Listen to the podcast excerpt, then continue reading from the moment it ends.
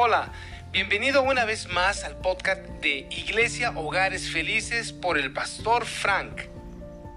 Hola, ¿qué tal? Dios te bendiga, te saludo con el gusto de siempre. Las últimas palabras. Mateo capítulo 28, versículos 18 al 20.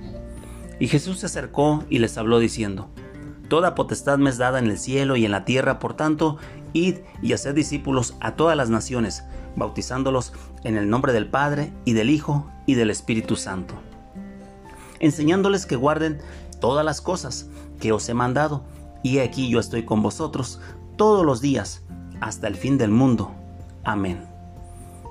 Permítame contarle una ilustración sobre las últimas palabras. Se cuenta que en una ocasión eh, un trabajador de la construcción falleció y en su funeral estaban presentes familiares, amigos, este, compañeros que habían participado juntamente con él en algunas obras. Pero se distinguía entre los asistentes un joven que se sabía que era el ayudante del que ahora estaban velando. Y este joven estaba desconsolado, llore y llore, y entre su llorar se acercó al ataúd, lo abrazó y comenzó a exclamar, sus últimas palabras fueron para mí, sus últimas palabras fueron para mí. Otro de los asistentes se acercó, lo abrazó tratando de proporcionarle algo de consuelo, y le pregunta, ¿y cuáles fueron las últimas palabras de él hacia usted? No muevas la escalera, no muevas la escalera. este eh, chiste, con este chiste quiero yo eh, hacer mención el día de hoy de que las últimas palabras son algo muy significativo en la vida del hombre.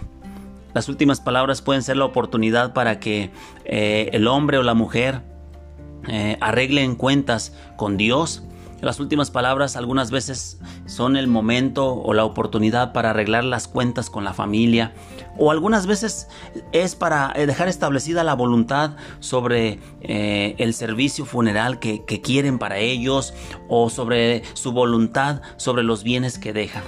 Pero bueno, aquí en este relato del día de hoy vemos las últimas palabras de Jesús.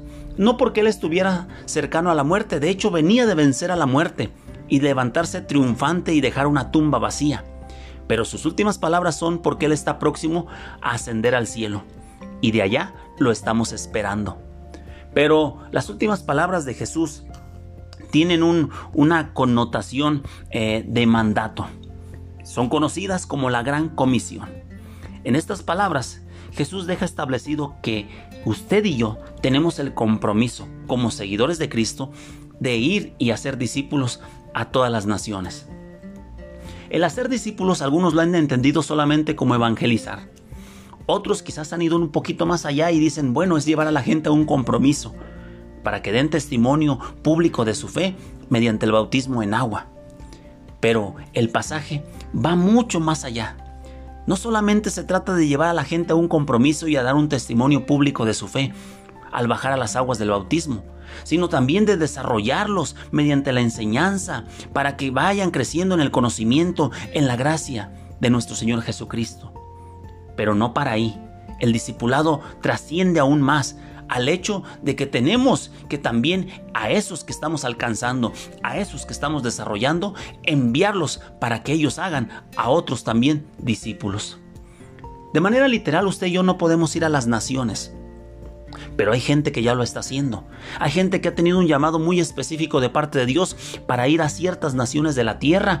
Y durante este mes estamos orando para que el Señor bendiga nuestra tierra, para que el Señor bendiga cada continente de este planeta.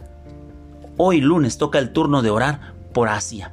Y queremos pedirle al Señor que el Señor bendiga la iglesia que ya tiene Él en este continente que cada iglesia que está establecida en cada una de estas naciones, en los pueblos, ciudades, comunidades y etnias, que el Señor siga guardando a su pueblo, que el Señor siga bendiciendo a su pueblo con paz y con poder, que el Señor resplandezca su rostro sobre de ellos para que la gente a su alrededor vea la gracia de nuestro Señor Jesucristo en las vidas de ellos y así anhelen también tener esa bendición en sus vidas.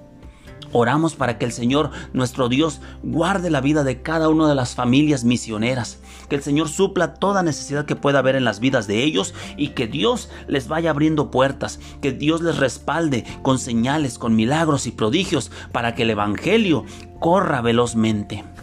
Oremos durante este día, que no pase este día sin que tú y yo levemos una plegaria al cielo por las naciones de la tierra, específicamente el día lunes por el continente asiático. Que tengas un excelente día. Que Dios te bendiga. Hasta la próxima.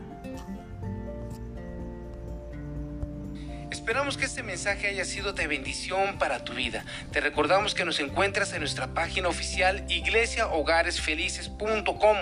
Además, no olvides seguirnos en nuestras redes sociales, YouTube, Facebook e Instagram como Iglesia Hogares Felices.